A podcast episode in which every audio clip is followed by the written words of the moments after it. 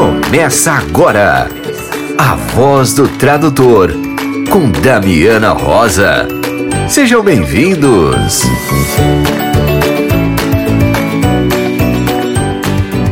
Olá, querido ouvinte. Estamos no ar mais uma vez com a voz do tradutor.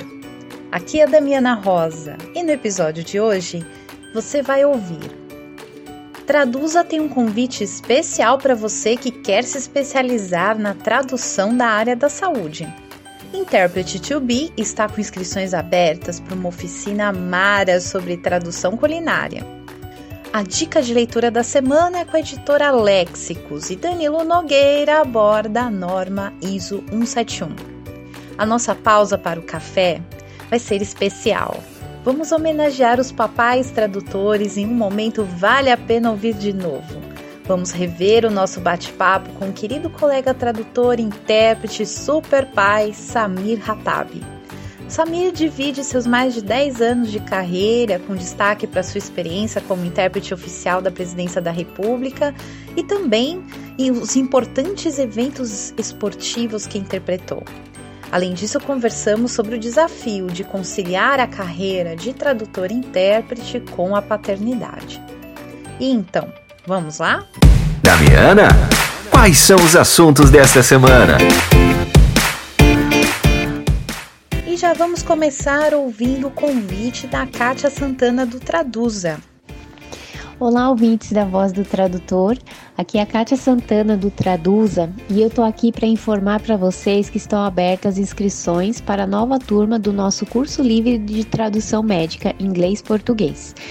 O curso está organizado em oito módulos de teoria e prática de tradução e duas aulas bônus, com professores renomados e especialistas na área da saúde. As aulas terão início no dia 29 de setembro e serão às terças e quintas, das 19 às 21h10. As aulas são 100% online, ao vivo. A carga horária total do curso é de 64 horas e a coordenação está a cargo da professora Patrícia Jimenez Camargo. Mais informações em nosso site www.traduza.com.br. Traduza com S de saúde. Também estão abertas inscrições para os dois últimos módulos do nosso curso avançado em tradução da área da saúde. Tradução na área farmacológica e patentes, com a professora Beatriz Araújo que será às segundas-feiras, das 19 às 21h10 e terá início no dia 5 de setembro. E Fundamentos de Anatomia Humana para Tradutores, com a professora Cristiane Griffin, que será às quartas-feiras, das 19 às 21h10, com início no dia 14 de setembro. A carga horária desses dois módulos é de 10 horas cada um e os dois são 100% online com aulas ao vivo. Mais informações também em nosso site www.traduza.com.br.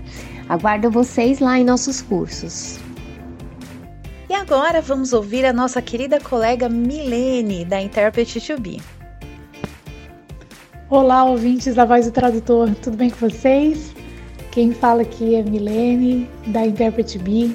Estou passando para fazer um convite muito gostoso e saboroso para a nossa oficina de tradução culinária que vai acontecer nos dias 8, 15 e 22 de setembro, das 9h30 às 11 da manhã.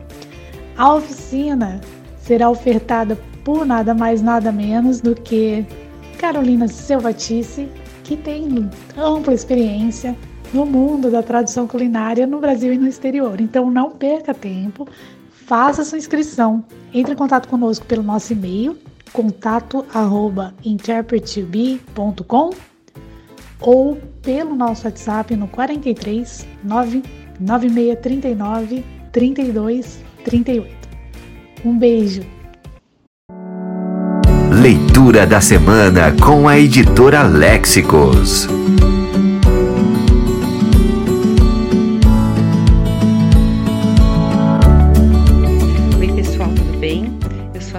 Ferreira, da Léxicos, e estou aqui com a dica de leitura da semana. Jorge Amado é um dos escritores mais populares do Brasil e um dos mais traduzidos fora de nosso país.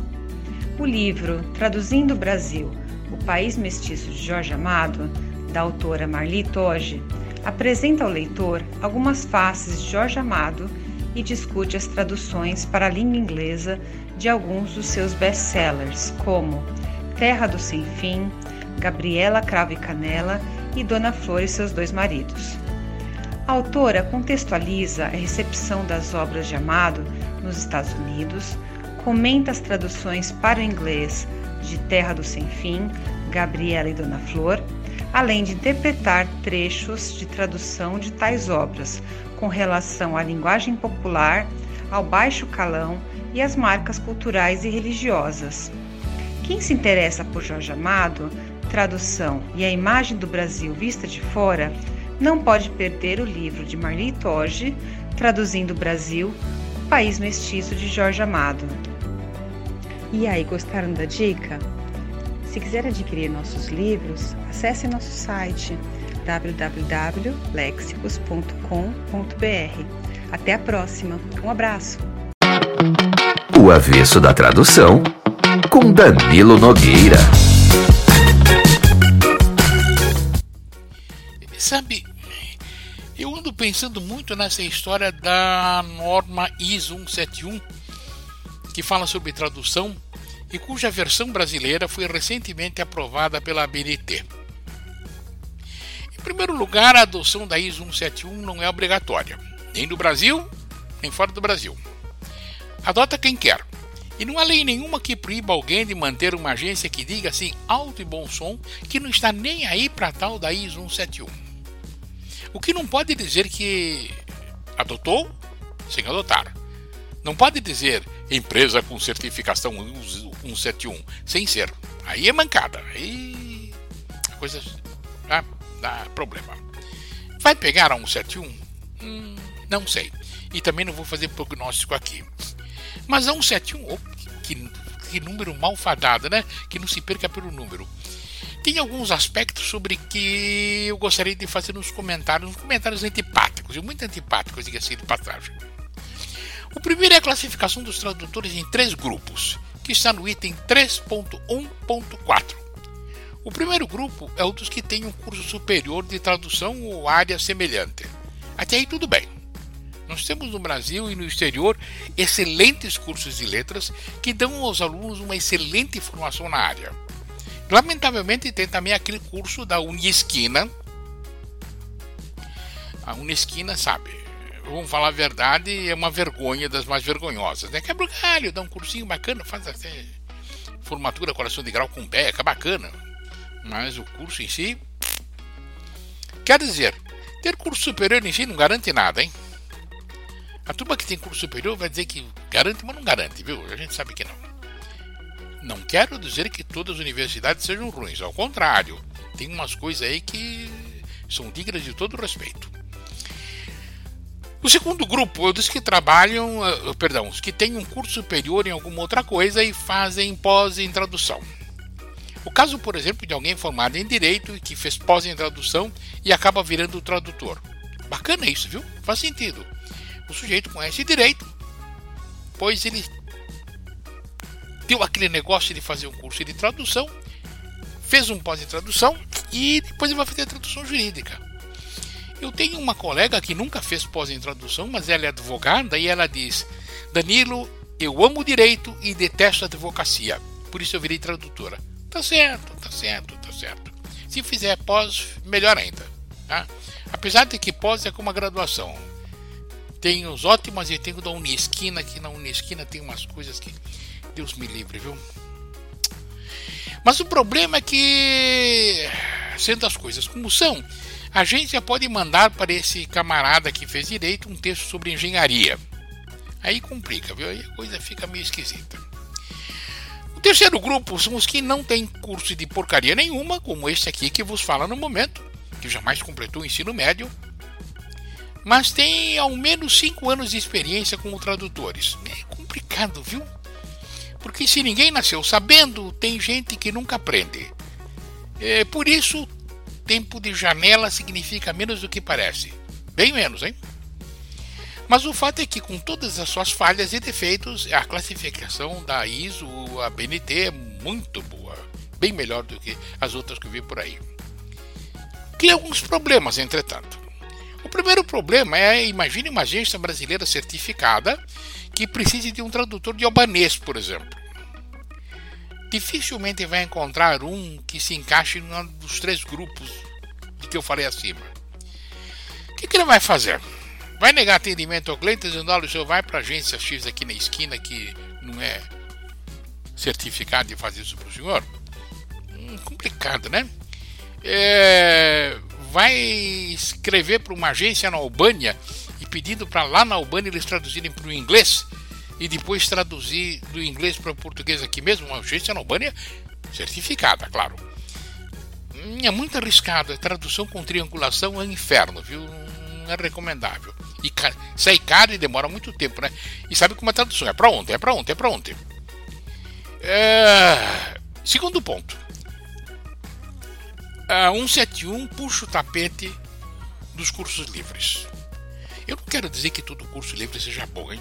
Muito pelo contrário, tem uns que dão medo aos abantesmas, dão nojo.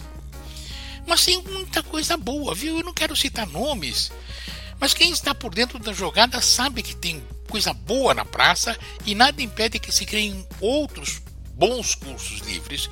Eles têm uma ótica, uma abordagem diferente das faculdades.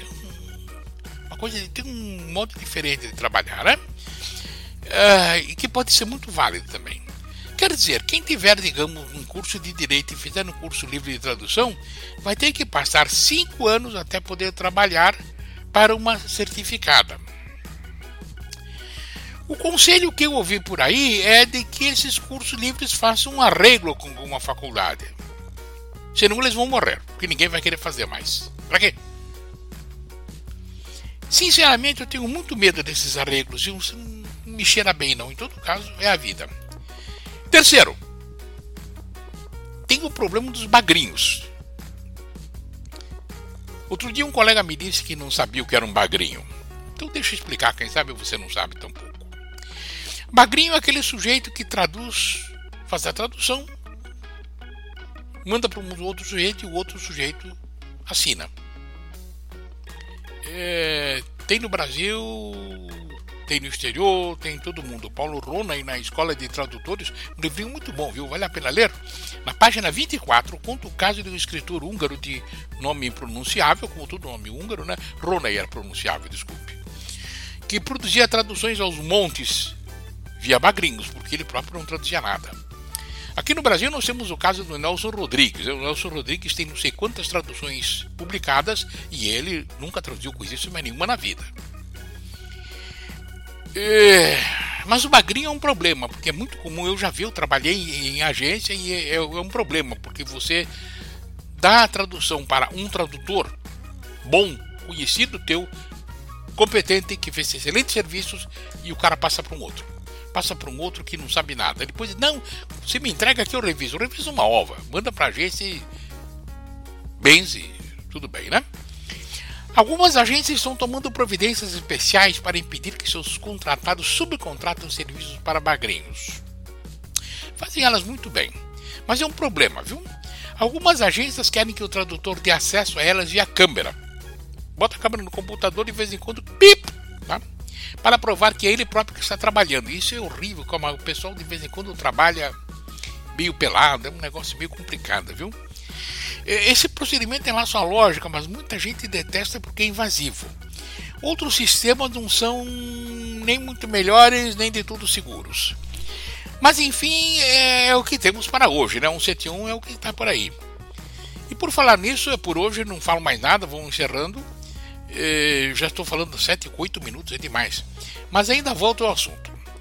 Tem um troço aí de proofreading que é uma delícia de discutir, uma, uma lindeza. Você vai gostar. Espero que você tenha gostado do que eu falei hoje. Uh, espero que volte a semana que vem para me fazer companhia. Até! Ah, que tal uma pausa para o café? Na voz do tradutor, entrevista.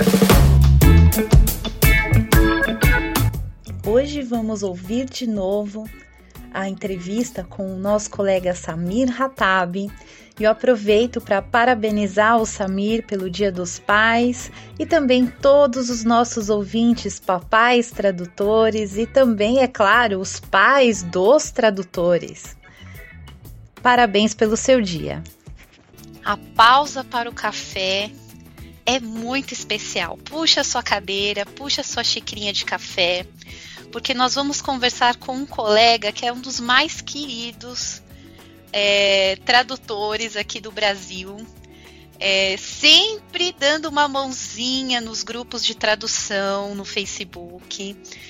Tradutor, intérprete, trabalha com a língua árabe, o que gera bastante curiosidade entre até mesmo entre os colegas tradutores. Samir Hatab, seja muito bem-vindo à Voz do Tradutor. Boa tarde, Damiana. Muito obrigado. É, muito obrigado pelo convite. É, Para mim é um, é um, prazer, é uma honra é, ser entrevistado por você. Para mim é uma honra imensa, porque eu te admiro profundamente, admiro muito o seu trabalho, é, a forma como você conduz. Eu, eu a gente estava conversando até anteriormente aqui.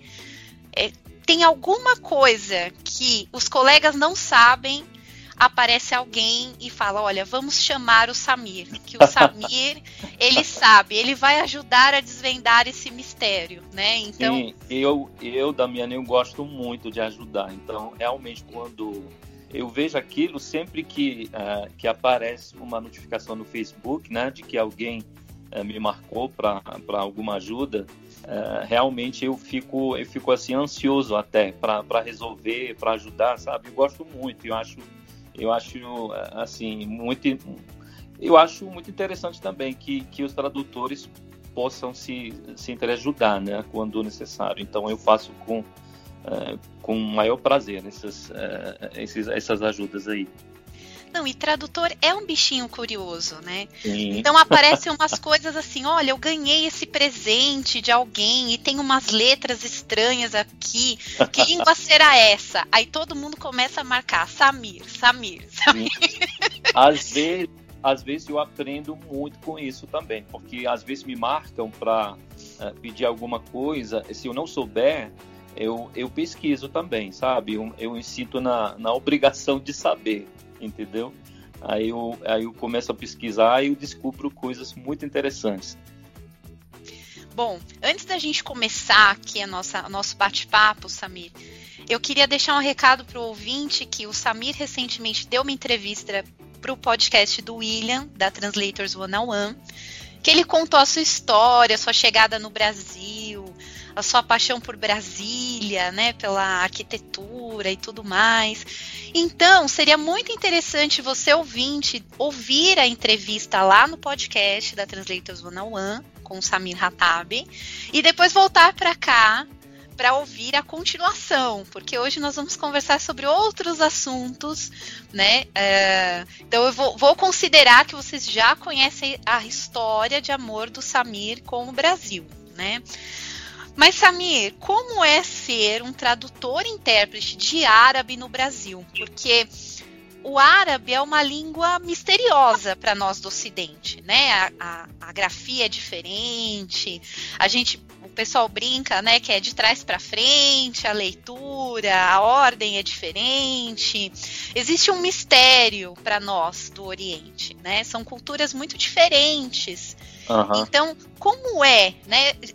lá no grupo eu já percebo que apareceu alguma coisa diferente, chame o Super Samir que ele vai desvendar para nós. Então você já é o super-herói ali para traduzir essa cultura dentro dos grupos de tradução. Mas é, conta um pouco para a gente das curiosidades, assim. É, você deve se deparar com muita coisa escrita errada por aí. Eu queria que você desse um pouco dessa sua, sua experiência. É, Damiana, realmente muito é muito interessante a, a experiência, porque uh, além do lado técnico em si, né, do trabalho profissional, do, do ganha-pão, né, com tradução de árabe, você uh, se dá conta de que tá, uh, tem a, a, a, grande missão é a importante missão de explicar algumas coisas do mundo árabe para brasileiros que fogem um pouco do, uh, do idioma até. Então você não se sente apenas tradutor, você se sente um, um comunicador, um facilitador cultural, digamos assim, e, um, e uma pessoa que contribui uh, para a aproximação do, do, das duas culturas. E no meu trabalho como tradutor, além das, dos projetos de tradução e eventos de interpretação, eu, eu vejo um pouco de tudo, entendeu? As pessoas me solicitam para uh, para várias coisas, para vários interesses, e igual eu te falei, sempre eu atendo com, com grande interesse, com, uh, com prazer que eu, que eu uh, que eu faço essa, essa aproximação. Às vezes as pessoas entram em contato uh, para pedir, sei lá, uma frase no, no uh, para tatuar, sabe? As pessoas entram em contato para traduzir música árabe e para escrever uma placa num determinado estabelecimento. Então é muito é muito interessante. Você, para mim é muito é, é, um prazer também porque eu, eu vejo a, a, a, curiosidade das pessoas. Isso realmente me fascina. Eu acho que o brasileiro, de forma geral, ele ele tem muita curiosidade sobre uh, o mundo árabe de forma geral, não só não só a língua, mas uh, às vezes me perguntam sobre a religião, me perguntam sobre as mulheres, uh, me perguntam sobre um monte de assuntos. E eu sempre eu, eu procuro informar de forma correta. Eu não eu não tenho essa impressão né, de representar o mundo árabe todo, mas é, eu faço o meu melhor sempre para poder é, ajudar, seja na, na tradução, seja na, na, na, no conhecimento de forma geral, digamos assim. Aí realmente tem alguns casos que você se depara com é, alguns casos engraçados, né, de pessoas que não têm, assim, digamos, o cuidado de, de de, de, verificar alguma, alguma escrita em árabe, de consultar alguém que entenda do assunto para é, para fazer. Aí eu vejo tantas tatuagens erradas, uh, algumas placas erradas também, uh, alguma coisa certa, mas escrita de forma uh, inversa, várias coisas, vários casos interessantes. E eu, quando, quando eu me sinto à vontade, quando eu vejo que a pessoa não vai, uh, não, uh, não vai reclamar, eu sempre procuro ajudar, procuro uh, corrigir, sempre de forma educada, né, e, pedindo desculpa sempre, mas toda, toda, toda, toda vez que eu me deparo com alguma coisa assim, eu sempre procuro eu fico às vezes eu fico com pena da minha das pessoas que acham que está fazendo uma coisa certa, mas você não, com olhar assim, leitor árabe, você vê que é, que está errado, aí tem aquela vontade de, de ajudar, aquela pena que te leva a, a ajudar a pessoa, entendeu? Não é, deve ser uma situação bem constrangedora, né? Porque a pessoa acha que está fazendo uma homenagem à cultura e tal, né?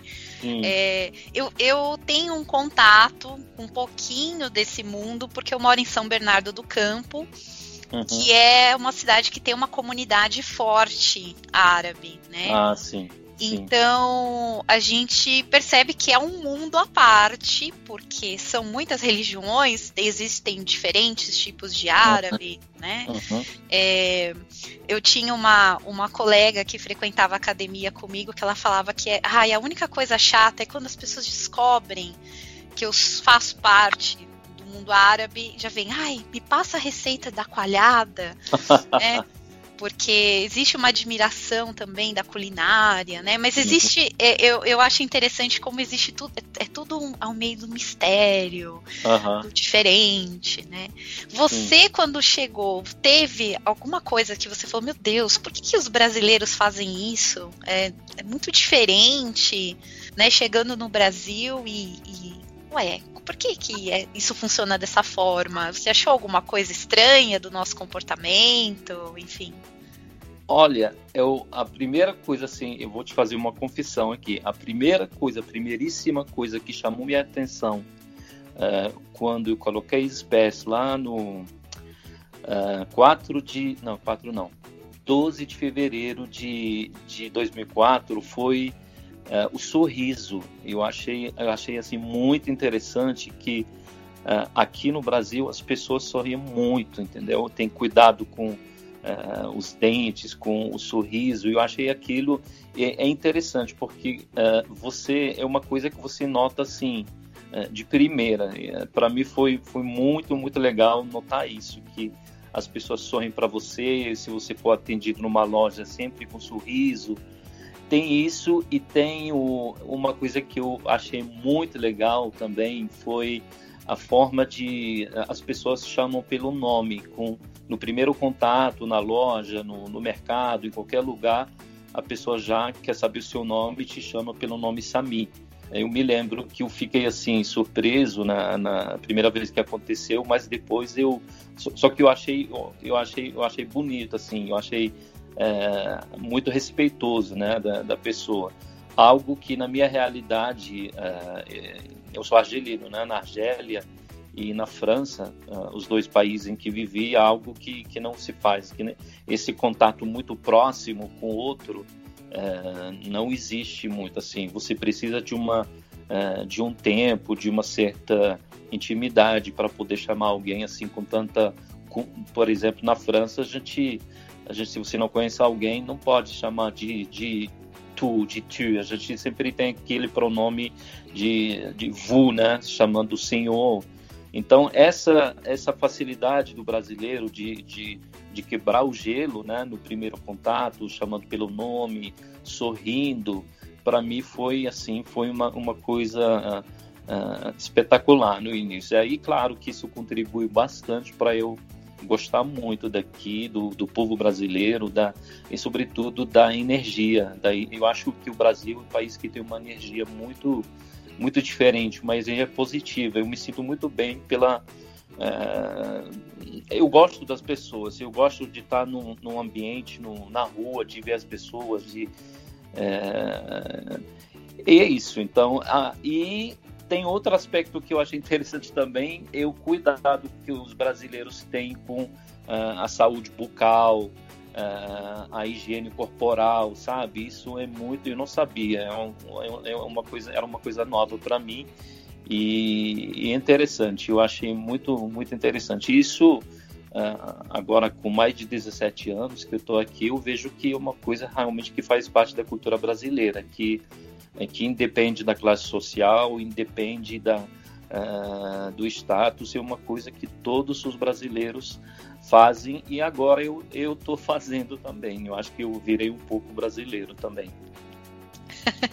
o brasileiro das Arábias? Não, da Argélia. Samir, a gente que te acompanha nas redes sociais, a gente tem o privilégio de, de, ver aí as fotos do seu trabalho, né, que você coloca. A gente sabe que você já trabalhou com muitos chefes de Estado, né? É, nós já entrevistamos aqui a, a Gisele Nossi, que trabalhou também como intérprete né, dos ministros uhum. e tudo mais. Ela deixou um pouco da experiência dela. Eu queria que você uh, dividisse com a gente né, a, a, a experiência de, de ser intérprete de chefes de Estado, de ministros, enfim. É, como que é para você? Rola um, um um nervosismo, uma ansiedade, porque é uma grande responsabilidade, né? Você, uhum. de repente, ser a voz ali de um representante de, de um país, né? É, queria que você compartilhasse um pouco da, da sua experiência, do seu preparo, é, se existe um protocolo específico, né? Como, uhum. como que isso funciona? Certo. Uh, Damiana, em primeiro lugar, eu gostaria de é, compartilhar aqui é, com você, com os ouvintes. É, Para mim é uma, uma grande honra né, de chegar num país é, estrangeiro como o Brasil e depois me tornar o, o tradutor oficial em árabe e francês é, da presidência da República do país que me acolheu. Então, isso realmente toda vez, todos os eventos que eu faço, é, eu, eu, sinto assim essa honra, esse prazer e eu sou muito grato realmente a, a, a essa conquista minha, que eu, que eu valorizo muito. É, eu comecei a atender a presidência da República no, no em 2015. É, foi com a, o primeiro evento que eu fiz foi com a, a ex-presidente Dilma Rousseff, é, com uma ativista do Iêmen que veio participar de um evento aqui no Brasil. E antes eu tinha feito alguns eventos para o Itamaraty com uh, delegações da Líbia, do, do, do, Egito, do Iraque, aí uh, indicaram o meu nome para o cerimonial da presidência da República e me chamaram para fazer aquele, aquele encontro, aquele primeiro encontro com uh, Dilma Rousseff e Tawakkul Karman, que se chama essa mulher iemenita.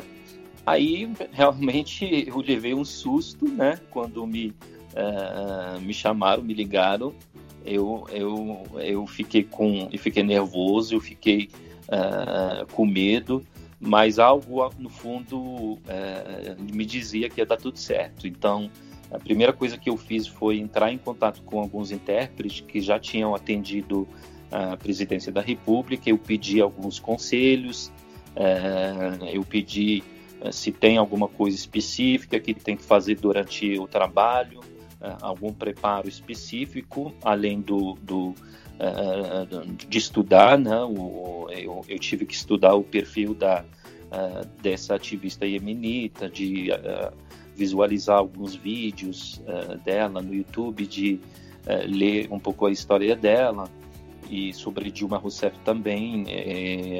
eu li muito e depois a, as relações entre os dois países, os, o Iêmen e o Brasil. Então eu tentava mais ou menos adivinhar que tipo de assunto que, ah, que eles podiam conversar durante, uh, durante o evento. Isso é um desafio em si, é uma preparação muito Uh, muito demorada, porque a gente fica sabendo do evento com antecedência, então a gente Uh, eu, pessoalmente, eu procuro me informar muito e, e estudar todas as possibilidades possíveis, assim, de, as possibilidades de conversa né, que iam cair durante o evento.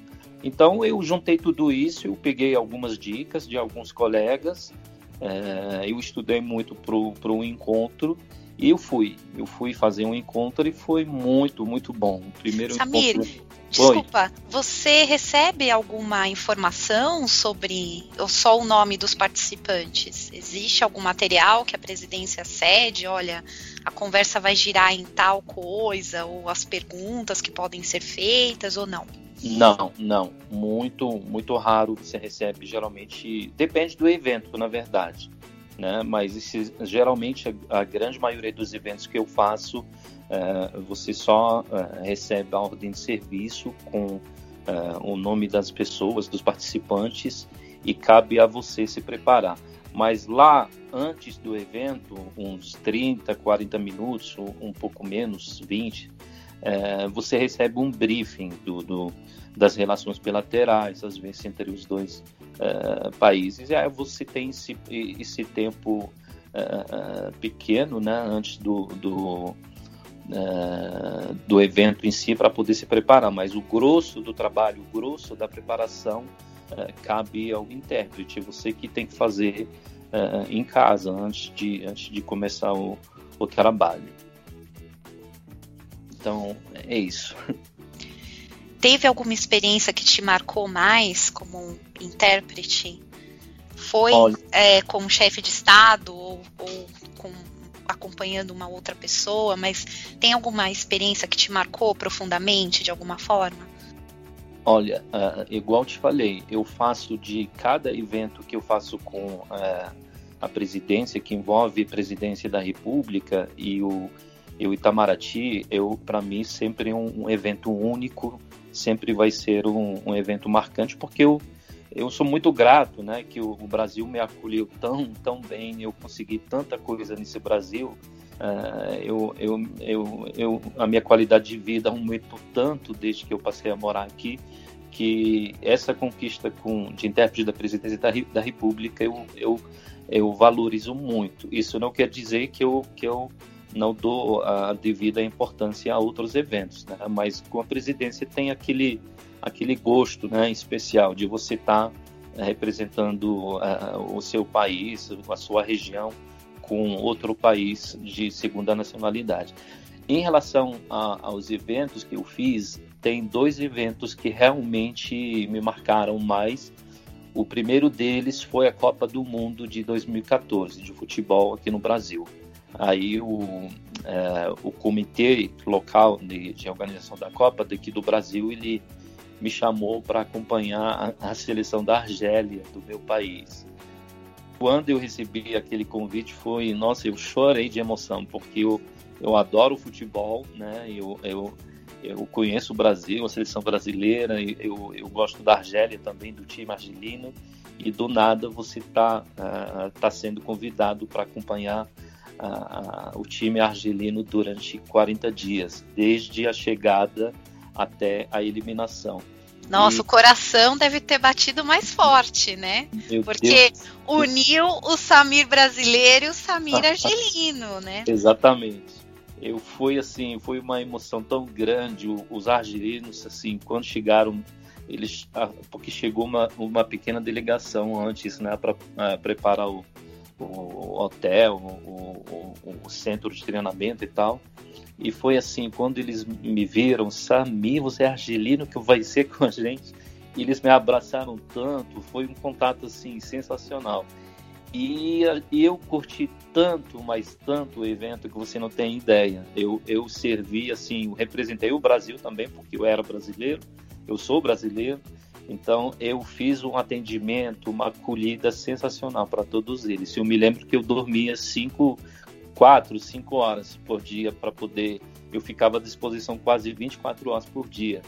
E, e interessante que a participação argelina na Copa do Mundo foi a melhor de um país árabe em todas as edições da, da Copa do Mundo. Os jogos que a, Argélia fez foram sensacionais. A primeira vez que um país árabe chega às oitavas de final, e foi, é, não sei se você acompanhou, mas a Argélia foi eliminada é, pela Alemanha e foi assim, foi uma, uma, uma, um evento de 40 dias. A gente, eu fui, foi, a gente tinha um, é, um team base camp, né, o centro de treinamento em Sorocaba, e a gente viajou para Curitiba, Porto Alegre, é, São Paulo. Foi assim, foi um, um, e tecnicamente um evento muito interessante porque um evento em que às vezes eu falava quatro idiomas por dia é, para poder atender toda a diversidade da seleção argelina, porque tem é, jogadores que só falam berbere, que eu sou berbere da minha região, eu tive que falar berbere para eles. Tem jogador que atua na França, argelino, mas que atua na França e que fala só francês aí eu atendo em francês e tem obviamente tem o árabe argelino que é um árabe bem uh, específico diferente do árabe de, de outros países. E às vezes tem alguns responsáveis da FIFA que falam inglês. Então é, até do ponto de vista técnico foi é, foi um evento marcante sensacional. E então é isso. O segundo evento foi um evento recente foi no ano passado foi não foi em 2019 é, com a visita do presidente, do atual presidente é, Jair Bolsonaro para o Oriente Médio. Ele visitou três países: é, o Catar, Emirados Árabes e Arábia Saudita. E nesse evento eu fiz o contrário do, do da Copa do Mundo. Eu, eu, tinha que levar, levar entre aspas, né, uma delegação brasileira grande para ajudar na comunicação é, com países é, da minha região, com Catar, e foi um evento assim sensacional, me marcou muito, porque além do lado intérprete, você a, a delegação toda me perguntava sobre coisas que a gente via lá no, no, no uh, na rua, nos eventos, nos palácios, nas, uh, nas mesquitas que a gente visitou. E, e muito, muito interessante. Eu, eu curti muito aquele evento, porque vários é, membros da delegação brasileira me, é, me perguntavam sobre coisas que realmente para eles eram novidades. E eu, você, eu, você não tem ideia do orgulho que eu sinto, do, da felicidade quando eu vejo que uh, brasileiros estão curtindo, tirando selfies, sabe, daqueles palácios. E também teve um gostinho muito especial nesse evento, foi a primeira vez que eu realmente me emocionei muito quando é, o Bolsonaro encontrou-se com o rei da Arábia Saudita. Então imagina a emoção, imagina o nervosismo de você encontrar um rei, interpretar para um rei. E foi um, assim, foi um, um evento durou o quê? Durou uma hora mais ou menos, mas para mim foi eu curti cada instante daquele evento, procurando sempre dar o melhor de mim, eu sempre medindo na né, dimensão da responsabilidade que eu tinha e graças a Deus foi um evento assim uh, uh, sucesso total assim até para para as relações entre os três países e o Brasil. Depois daquela visita todo mundo todas as partes que uh, participaram de, daquela visita disseram que foi sensacional e já trouxe vários resultados para para o Brasil, para os brasileiros, sabe? Quando vem investimento do, desses países para cá, afinal, vai, quem vai se beneficiar são os brasileiros, né? Isso, para mim, não tem preço, sabe? De você tá, fazer parte dessa, dessa história, fazer parte uh, disso, para mim, é, é, é, muito importante e é uma coisa assim que eu, que eu guardo, que eu... Aí, quando eu chego em casa, eu conto tudo pro meu filho, né? O, o que eu sinto, eu faço questão de, de explicar para ele também a importância do que eu faço. Assim, não me considero uma pessoa especial, a mais importante, não. Eu, eu sou, eu continuo sendo um prestador de serviço de tradução, de interpretação, mas são conquistas que realmente é, que eu valorizo muito, porque eu, eu ralei bastante, eu trabalhei muito para chegar a falar português, a, a, escrever bem o português, a, a, perder o sotaque um pouco. E, então, é, é, eu sinto orgulho também de mim quando eu, quando eu faço esses eventos. Na verdade, você é testemunha da história, né? Acontecendo sim. ali, do seu lado, e você fazendo parte desses momentos históricos, né? Exa exatamente, sim. Antes da gente falar do, do Samir Paizão, né? O Samir ele é tradutor, mas é um paizão. É, eu, eu tava aqui ouvindo e pensando, né, que na primeira experiência, aliás, eu vou compartilhar que nós brasileiros sabemos a dor que é perder da Alemanha, viu, Samir? É, dói muito perder dói. da Alemanha. É, mas mais, Damiana, sete também não. é uma dor imensa, viu, É uma dor imensa. A gente, a gente desculpa, mas a gente perdeu só de dois. Né? Sete a um então, realmente. Foi, foi. Doeu na alma, né? Uh, mas é, eu fiquei imaginando você traduzindo o Brasil, né, para ah. essa delegação, né? E, ao mesmo tempo, junto à delegação da presidência do Brasil, você traduzindo né, o, o, o mundo árabe né, para os brasileiros. E fiquei imaginando assim também, porque uh, estar próximo a um rei é algo. É, mexe um pouco com o psicológico, né, Samir? Porque eles têm uma presença de muito grande, muito forte, né? Chegam com uma delegação enorme. Mas igual tipo, deu aquele frio na barriga assim quando ele chegou e com certeza, com certeza eu me, eu me preparei bastante, eu eu vasculhei assim toda a história do recente, né? Porque você não pode estudar tudo. É, eu vi a história dele, do, do rei é, recente, e o meu preparo, imagina, Damiana, foi tão grande, o medo de, de esquecer alguma coisa foi tão grande que eu descobri que ele, que ele não, não ouve assim de longe. Você tem que se aproximar um pouco e quase gritar para ele ouvir. Ele está um pouco debilitado, entendeu? Tá. Ele estava. Aí esse detalhe, realmente na prática eu me lembro que a primeira frase, a primeira fala que eu uh, que eu traduzi do nosso presidente, eu tive que me aproximar, só que eu em um rei, né? Você, você não pode se aproximar muito.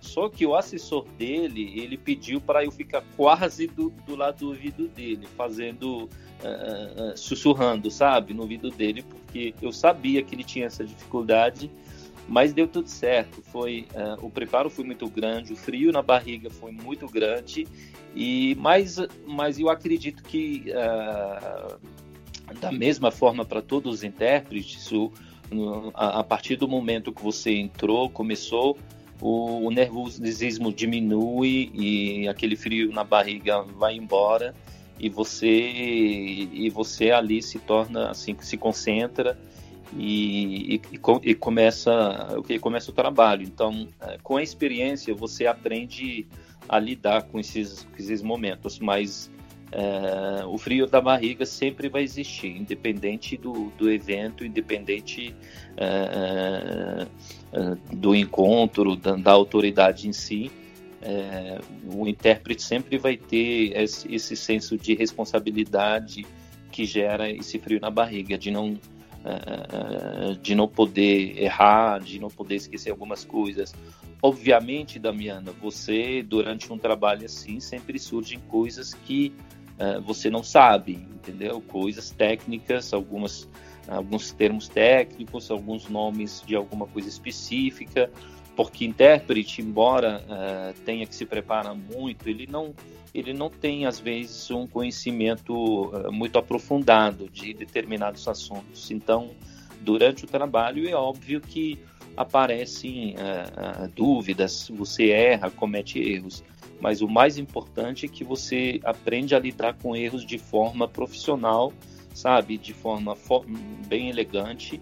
Eu, eu sempre eu sempre procuro Uh, por exemplo, se alguém fala alguma coisa que não entendi ou que não ouvi direito, eu não tenho problema nenhum de pedir de forma educada, de pedir desculpas para que a pessoa uh, esclareça ou fala novamente.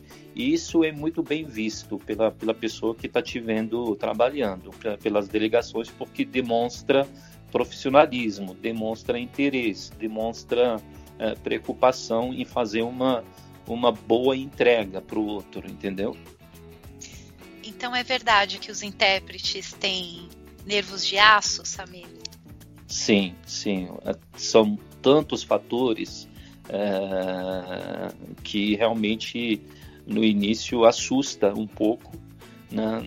Para você ter uma ideia, às vezes quando eu vejo as minhas fotos dos primeiros eventos que eu fiz com a, a presidente Dilma, a ex-presidente Dilma, nem, nem para foto eu não sabia como ficar. Se eu tinha que sorrir, se eu tinha que é, se eu tinha que sumir dali para deixar ele sozinho, se tinha que olhar para o chão, sabe? Ficava tudo atrapalhado, porque isso é importante. A gente recebe tudo um protocolo né, dos colegas como que uh, o profissional tem que se comportar, mas às vezes você não pode escapar da foto. Você está ali no meio e vem o jornalista ele tira uma foto.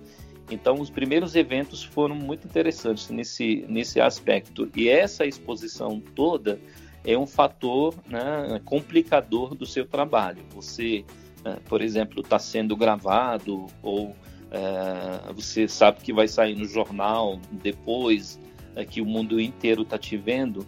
Além da dificuldade da, da tarefa técnica né, de tradução em si, você tem esse lado para se policiar, para não fazer nenhum movimento é, estranho, porque vai aparecer. Não, não.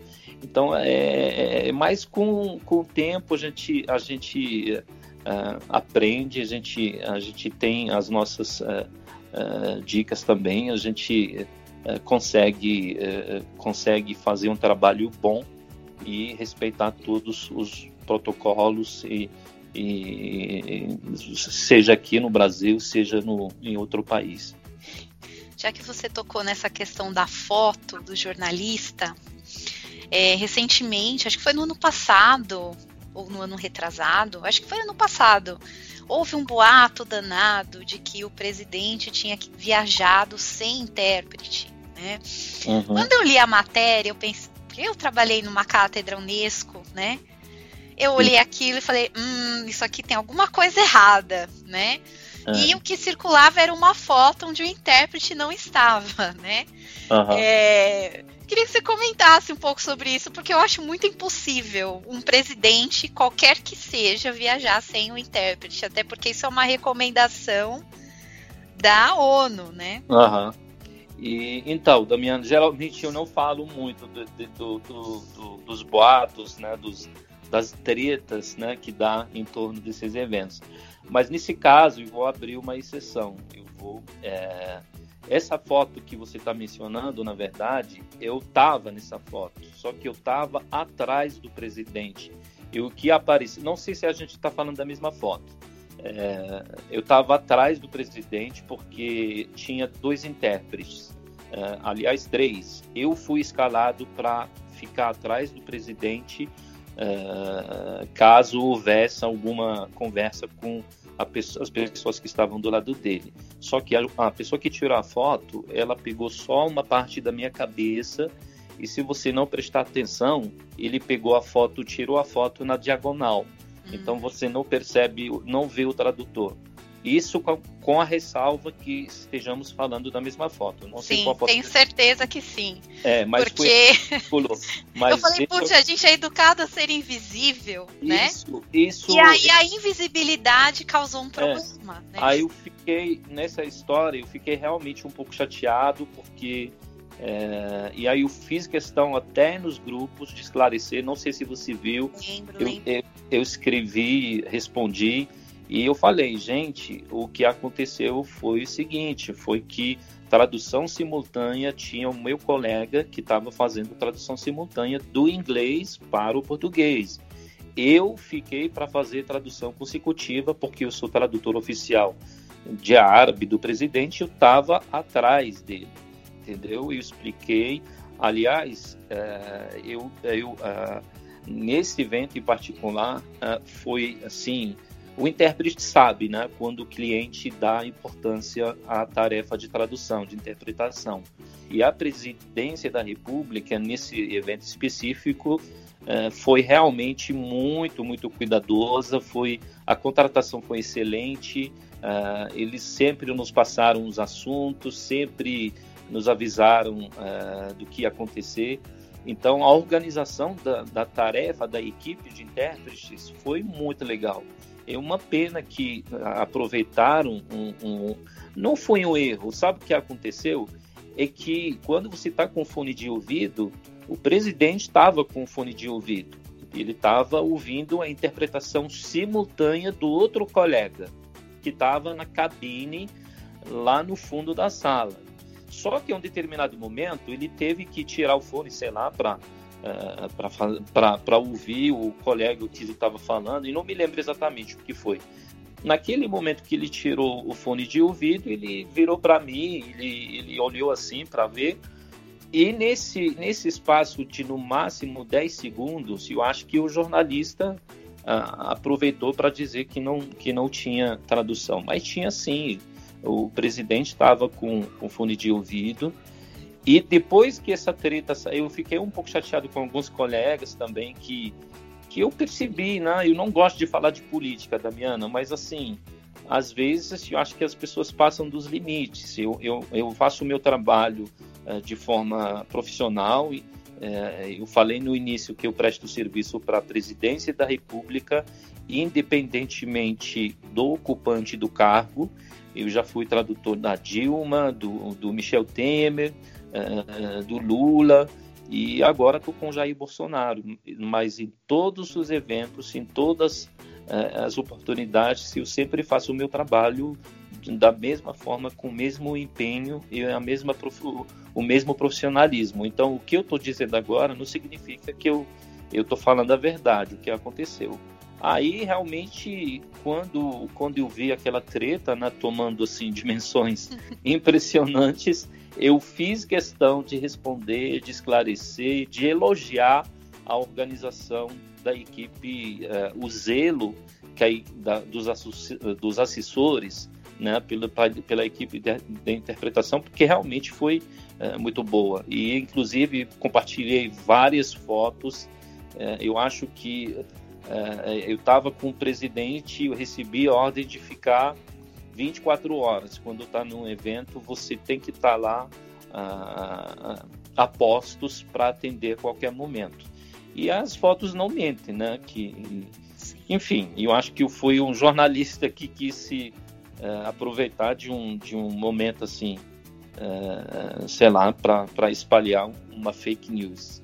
Eu achei super importante o esclarecimento que você fez, até porque é o que eu te falei, eu já trabalhei numa cátedra Unesco, então quando eu li a matéria, eu falei, ah, isso aqui está muito errado, né? É, as pessoas sabem muito bem qual é o meu posicionamento, não, não me agrado muito do atual governo, mas é, são protocolos, né? É, e, e, é bem isso que você falou. Você é o intérprete da presidência, seja lá quem esteja ocupando né, o cargo e cumprindo o seu papel de faz, tornar a comunicação viável, né? Com e, certeza. E trazendo benefícios para o Brasil de alguma forma. Então, Samir, a gente é muito grato, tá? Pelo seu trabalho, pela sua eu paciência de fazer a explicação, né? Porque quando eu entrei na cátedra Unesco, a primeira coisa que a gente recebe é um representante não se encontra com outro sem o auxílio dos, dos intérpretes. Ah, sim. Né? Porque a é. mensagem, é. isso garante que a mensagem vai chegar sem conflitos, né? Uhum. E, e, então, é, mas o que mais me, me, me instigou foi que a gente, ah, o tradutor é invisível, o intérprete é invisível, né? E quando ele não estava aparente na foto, pô, o mundo acabou. Não, eu tive, eu tive até que brigar com, com alguns colegas. Eu... Não briguem com o Samir, ele é do Não, bem. Eu, alguns colegas assim que marcavam em algumas coisas assim. Eu falei, gente, isso, isso é falta de bom senso total. Como tava uma situação... tava lá. Entendeu? Mas a, mas a, até você acredita que até colegas que sabiam que eu ia viajar uh, quase que acreditaram na, naquela história. Foi muito, mas eu fiquei um pouco chateado porque não sei. Eu, é, aí eu me senti foi a primeira oportunidade em que realmente me envolvi para poder esclarecer, responder a todo mundo, entendeu? E dizer que, uh, uai, eu acho que eu tinha que fazer isso, que você está ali com uma delegação brasileira de não sei quantas pessoas, um evento tão importante, uma visita tão legal de todos os, os aspectos, né, econômico, cultural, social, é, cooperação, e você está ali para dar o seu melhor, né, para ajudar uh, uh, da melhor forma possível, e de repente estão te marcando no Facebook. Uh, dizendo que você não foi, que você não fez o seu trabalho, não sei o que. E eu tive, eu fiz questão de, de realmente de bater de frente e explicar, né? explicar o que, o que houve.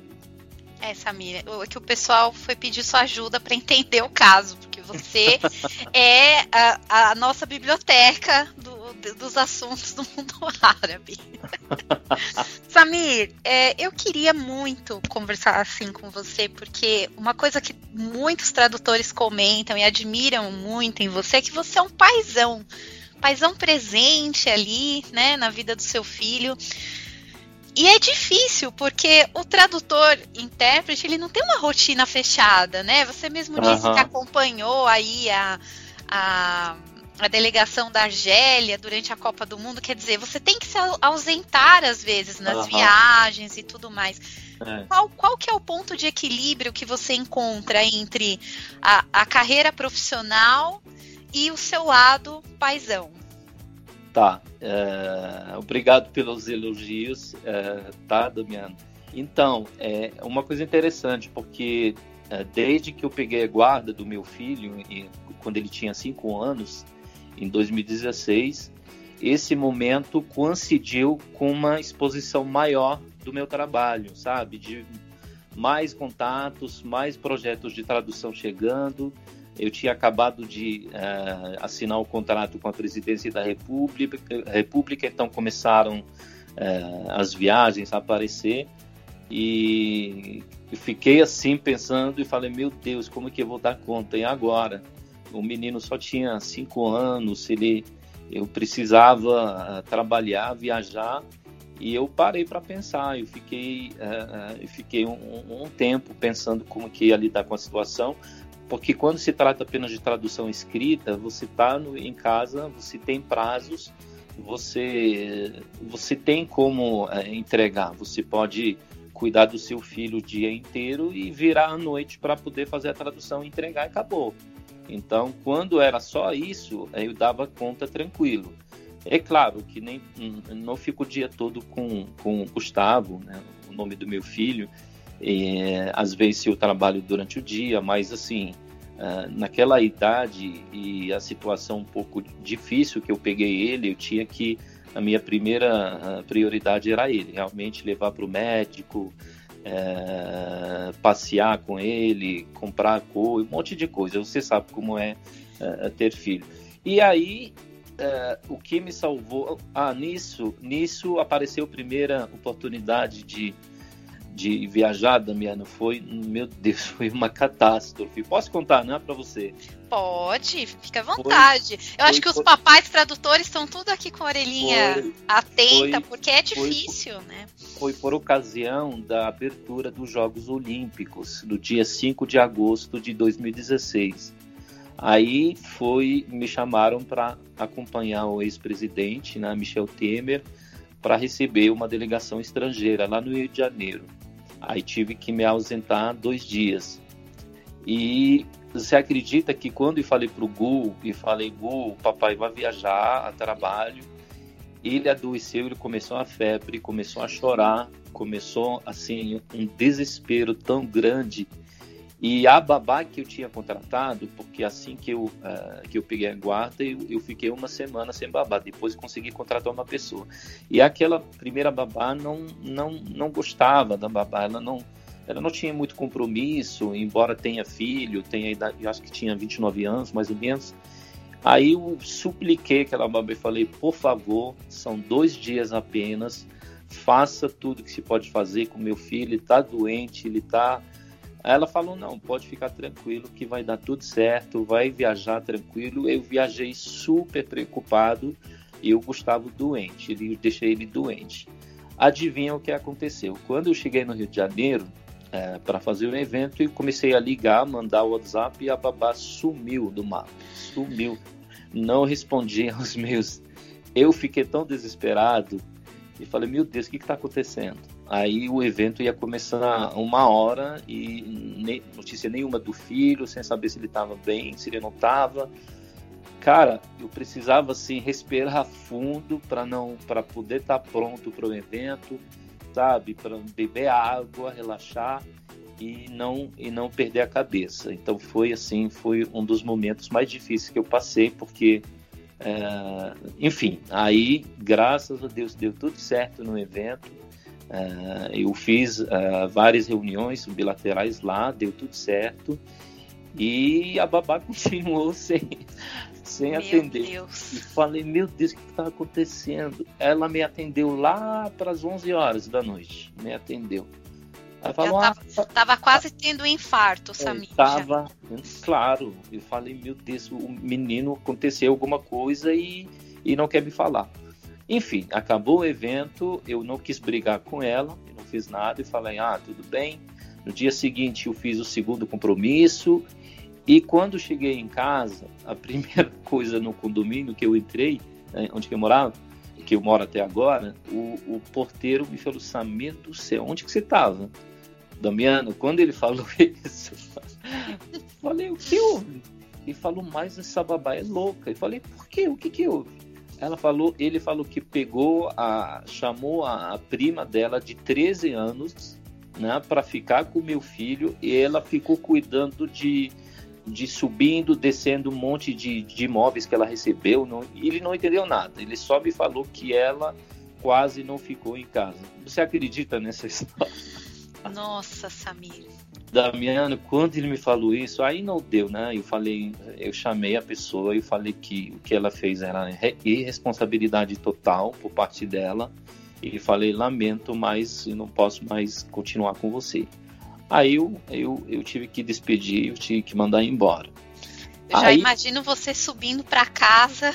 É, né? Socorro, então, cadê o meu filho? Então, o primeiro compromisso pessoal de trabalho fora de Brasília foi nessas condições. Foi um sucesso, o trabalho não deu nenhum, nenhum, nenhum erro, não aconteceu nada, muito pelo contrário, mas em casa, assim, com. Traumatizante. Um, traumatizante.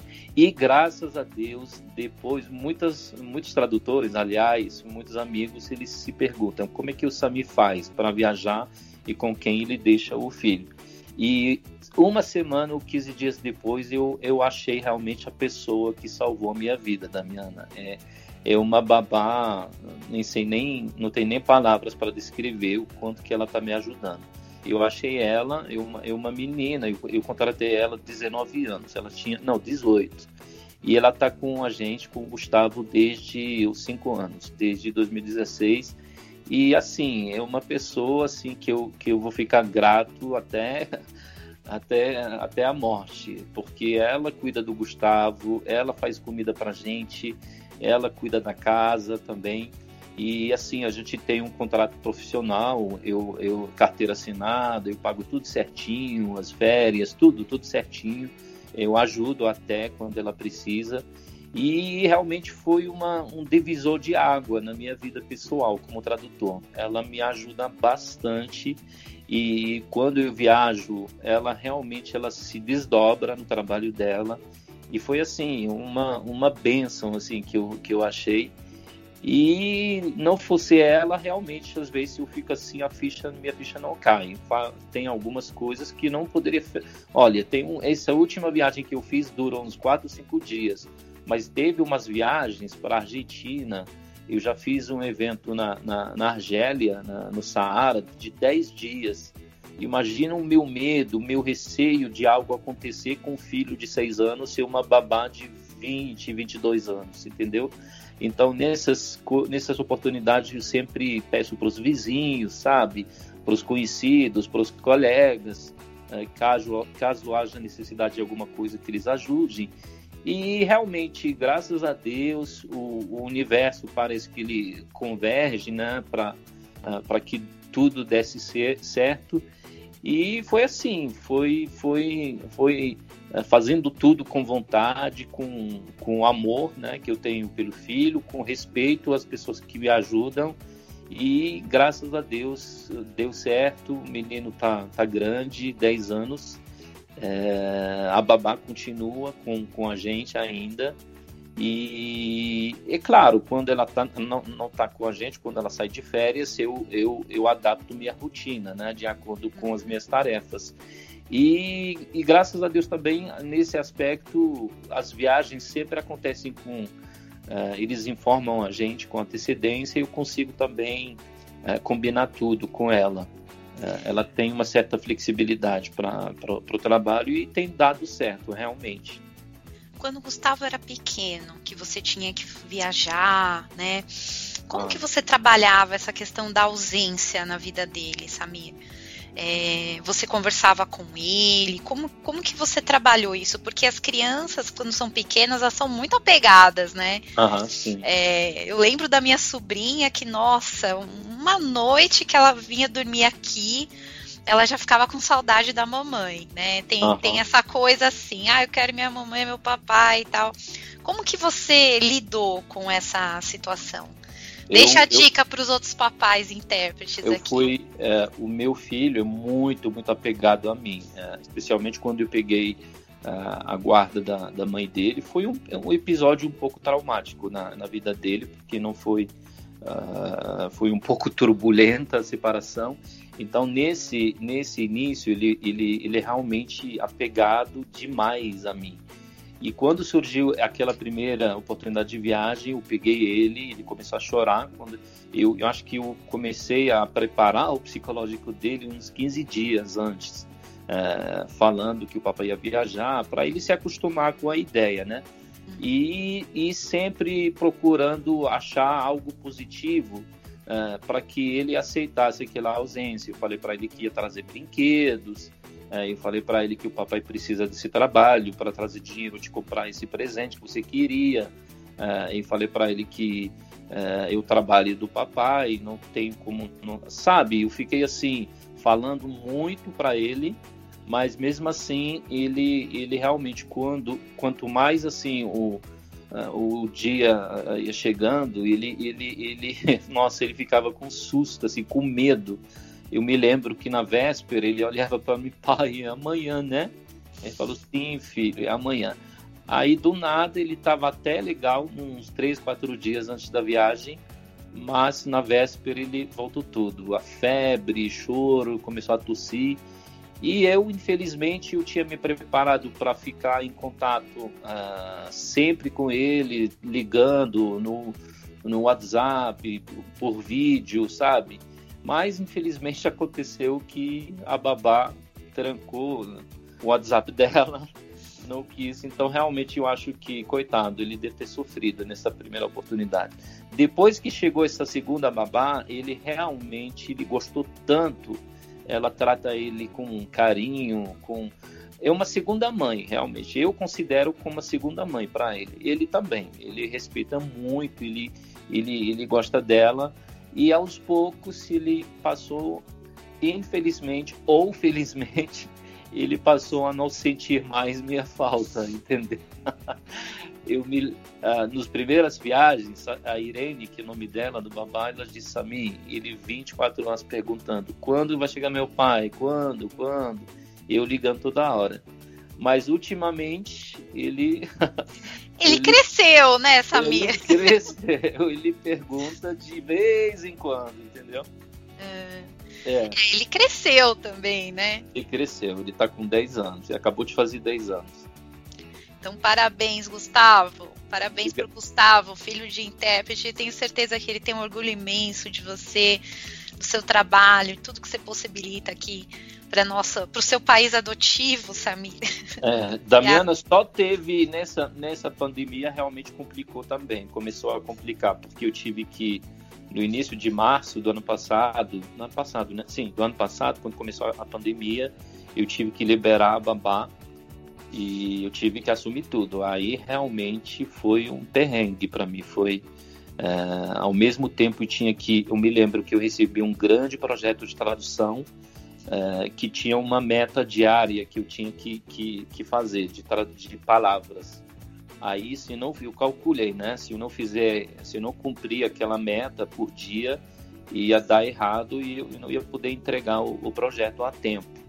Aí realmente foram meses, o mês de março, abril e maio, uh, eu, eu dei conta, mas realmente o preço foi. Eu cansei demais, porque é, eu não podia deixar o filho né, 24 horas em casa, sem sair, sem brincar, sem, sem estudar com ele. Então eu, eu procurei uh, estar uh, envolvido né, com ele mas aquilo ocupou muito meu tempo. E isso você fala da comida também. Eu, eu, eu, fazia almoço, jantar, e eu descobri também que isso leva tempo, porque é, apesar de, de eu gostar de, de fazer as coisas, às vezes me atrapalha, às vezes dá, o arroz dá errado, a carne, entendeu? Aí é, eu fico assim, eu, e, e foi assim, foi uma, uma, uma correria impressionante. E as escolas remotas também, né? É, Ensino à distância. Os eventos remotos, o medo de pegar o vírus. E esses, esses dois meses, aqueles dois meses foram uh, realmente foram um desafio muito grande. E começou até a, a pegar, eu peguei um burnout, sabe? Eu peguei um cansaço muito grande e a partir do mês de junho do ano passado eu tive que chamar a babá de volta. Eu, eu liguei para ela e falei: realmente não estou dando conta, é muita coisa para mim. Tenho esse tanto de, de palavras que tem que traduzir por dia, tem eventos online, uh, tem as reuniões da empresa, tem uh, o almoço, o jantar, tem as compras eu falei, não estou dando conta, então por favor volte. Socorro. Ah, ela voltou, realmente foi, nossa, foi um grande alívio. Ela voltou a trabalhar dois ou três dias por semana só, só para fazer almoço e deixar a comida feita para eu já ganhar aquelas uh, horas que eu dedicava, né, para o almoço, para o jantar. E foi assim, foi um, um alívio tão grande que foi muito bom e graças a Deus passou. Agora estou tranquilo porque ela vem também três, quatro vezes por semana e a academia está aberta, então a gente eu faço academia também e está tirando essa, esse medo, né? Esses cuidados que a gente não sai muito para é, para não se expor ao vírus. Está é, dando certo, graças a Deus está tá tranquilo. Uma situação que a gente nunca pensou que fosse viver, né? Nunca, é nunca. uma, uma readaptação e é muito difícil para nós brasileiros, né? Que somos Sim. muito abraçadores, né? Sim, exatamente. É, é bem complicado. Eu me lembro que eu, que eu ficava traduzindo no meu escritório aqui em casa, tentando a- atingir a meta e vendo meu filho, tipo, no sofá duas, três horas assistindo aquilo ali, eu me lembro que, que eu senti uma culpa tão grande, porque eu queria estar com ele, não queria que ele ficasse só na TV com tédio, porque eu acho que a pandemia, eu acho que afetou muito as crianças também. Eles estão, tem várias crianças que estão desenvolvendo, assim, uma certa preguiça de sair fora, sabe? De tanto ficar em casa. É, Ah, eu esqueci também, tinha aulas online que eu tinha que ajudar. Às vezes a plataforma dava errado, então imagina minha cabeça. Eu tô lá na aula online ajudando ele, pensando na, na, na tradução, quantas palavras que eu já tinha traduzido. Então foi assim, foi uma, uma, uma, uma etapa assim complicada, realmente. E, e agora, e agora tá tranquilo, graças a Deus passou. Samir, é uma delícia conversar com você. Esse café aqui tá rendendo muito. Queria agradecer sua presença, mas antes da gente encerrar, eu queria que é, a gente, nós temos muitos ouvintes que são alunos da graduação, né, de tradução. E eu tenho certeza que muitos devem estar pensando: nossa, meu sonho ser intérprete da presidência. O que, que você deixaria de, de dica, de mensagem para quem almeja um dia né, exercer esse papel de intérprete da presidência?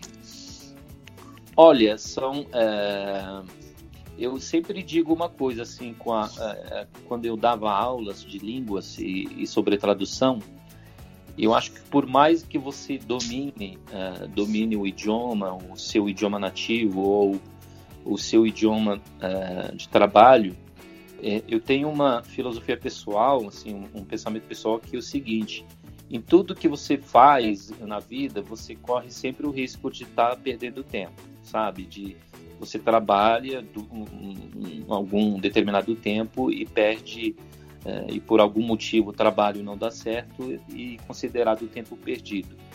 E em termos de tradução, de aprendizado, de aquisição de línguas, ou tradução, interpretação, você nunca, nunca perde tempo você sempre aprende coisas, sabe? Sempre aprende uma palavra nova, sempre aprende uma expressão nova. Você nunca vai chegar a dominar, mesmo se o próprio idioma é nativo. Então, a dica que eu diria para as pessoas, eu acho que sempre se aperfeiçoar, sempre continuar com antenado uh, nas novidades, sempre ter contato quanto uh, o máximo que você puder durante o seu dia a dia, você sempre tem que ter esse uh, essa continuidade. Foi isso, eu fui isso que me ajudou, assim, pessoalmente. Eu acho que uh, eu não, às vezes, para você ter uma ideia, quando eu cheguei no Brasil, Damiana, eu ficava oito, oito horas quase na frente da TV para poder tirar umas dez palavras assim que eu que eu que eu que eu adivinhava o que o que era o sentido. Então, aquele tempo que eu ficava, para mim, nunca foi, nunca considerei tempo perdido, porque é um processo que te ajudou a. a, a você está ajudando o seu cérebro a se acostumar com aquilo, com, com o idioma. Então, além dessa dica de sempre se aperfeiçoar, se profissionalizar, de, de, de se atualizar com leitura, com, uh, com trabalho, com um, melhoria das suas capacidades linguísticas, eu acho que tem o, o, profissionalismo, as pessoas têm que ser muito profissionais em termos de pontualidade, em termos de uh, confidencialidade, isso é muito importante. Eu acho que uh, eu, por exemplo, eu gosto muito de compartilhar os meus eventos que eu faço na presidência, só que eu nunca, nunca postei, por exemplo, uma foto minha. Todas as fotos que eu posto, eu sempre boto o link porque são fotos públicas, acessíveis a qualquer um. Então, é, é, nesses cargos específicos, o, a pontualidade, a seriedade, o profissionalismo, o, o, bom senso também, às vezes você tem que ter bom senso, é, é importante. Eu já tive casos de intérpretes que chega numa personalidade conhecida, né, com uma, um, uma famosidade por aí, um, uh, num evento profissional, ele não, ele não, uh, ele tira o celular e pede um selfie no meio, no meio do evento. Isso, isso é a, a, as pessoas, os assessores, o, os organizadores do evento, eles sempre estão te observando. Então, eu acho que um comportamento profissional diz muito sobre a pessoa, sobre o trabalho da pessoa, além do lado técnico. Então, assim, eu acho que tem vários, vários fatores, mas para mim eu acho que são esses. Eu acho que o trabalho contínuo, a profissionalização, a profissionalismo, a honestidade, essas coisas eu acho que são valores que em qualquer profissão uh, te levaram para frente. É, é, uma tipo uma garantia de sucesso em qualquer atividade profissional. Samir, muito obrigada por você ter tirado esse tempinho para tomar esse cafezinho com a gente. É, aprendemos muito aqui hoje com você. É, queria deixar também, assim, falar em nome dos meus colegas. Você é muito admirado, muito querido, né? Sempre presente, sempre disponível a ajudar, a explicar, a, a, a, nos trazer um pouco da riqueza da sua cultura também para nós, né? Então, muito obrigada por você ter aceito estar aqui com a gente. Eu que te agradeço, uh, muito obrigado pelo, uh, pelo convite, tá, Damiano? Foi um grande prazer compartilhar um pouco da, da minha vida pessoal e profissional com os colegas. Eu igual te falei no início, eu sou muito grato ao, ao Brasil, que eu, que eu amo, assim, é, foi uma, uma das melhores coisas que eu fiz na minha vida ter vindo para cá e sempre estarei à disposição de ajudar, de, de auxiliar quem tiver dúvida em relação ao idioma árabe, essa região que eu, uh, que eu represento de certa forma. E o pessoal pode te seguir aí nas redes sociais, né? Samir Sim. Hatab. Você Sim. tem uma empresa também, interpretação, Isso. tradução. Você Isso. pode deixar o, o endereço para os ouvintes, Samir? Sim, uh, eu sou sócio de, de, uma empresa de tradução e interpretação aqui de Brasília, se chama Elos Intérpretes e Tradutores. A gente tem um Instagram, uh, tem um perfil no LinkedIn, e temos no Facebook também, numa página no Facebook. Então, se, se puder deixar esses links, eu, agradeceria, Damiano. Vamos deixar aí os ouvintes também da Rádio Achei USA. Se precisarem de tradutor e intérprete de árabe, o Samir está aqui à disposição com a equipe da empresa dele, sempre fazendo um ótimo trabalho, muito admirado pelos colegas pela sua postura profissional, ética, né? E Samir, que você continue sempre sendo essa pessoa tão amável, né, e comprometida com os temas da tradução, que a gente aprende muito com você, viu? Muito obrigado, Damiana. Eu realmente te agradeço muito pela oportunidade e, e pela oportunidade de compartilhar tudo que eu, a minha um pouco da minha história com você, com os queridos ouvintes. Muito obrigado. Obrigada, até mais. Até mais, tchau. Você acabou de ouvir A Voz do Tradutor, com a tradutora, intérprete e professora Damiana Rosa. Na semana que vem, tem mais.